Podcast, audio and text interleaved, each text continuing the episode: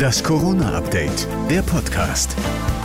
Es folgt das Corona-Update von Dienstag, dem 28. Dezember 2021. Stand der Informationen ist circa 12 Uhr.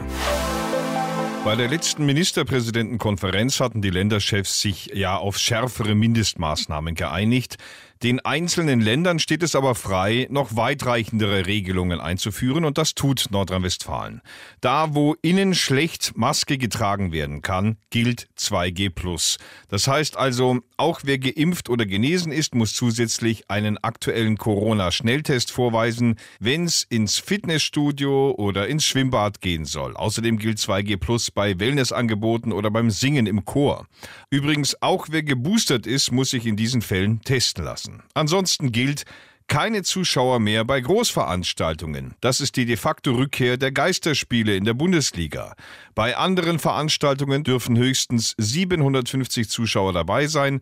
Masken müssen nun auch bei Versammlungen mit mehr als 750 Personen im Freien getragen werden, also auch bei Demonstrationen. Drinnen wie draußen dürfen sich nur noch maximal zehn Personen treffen. Das wird sich besonders dramatisch auf den Jahreswechsel auswirken.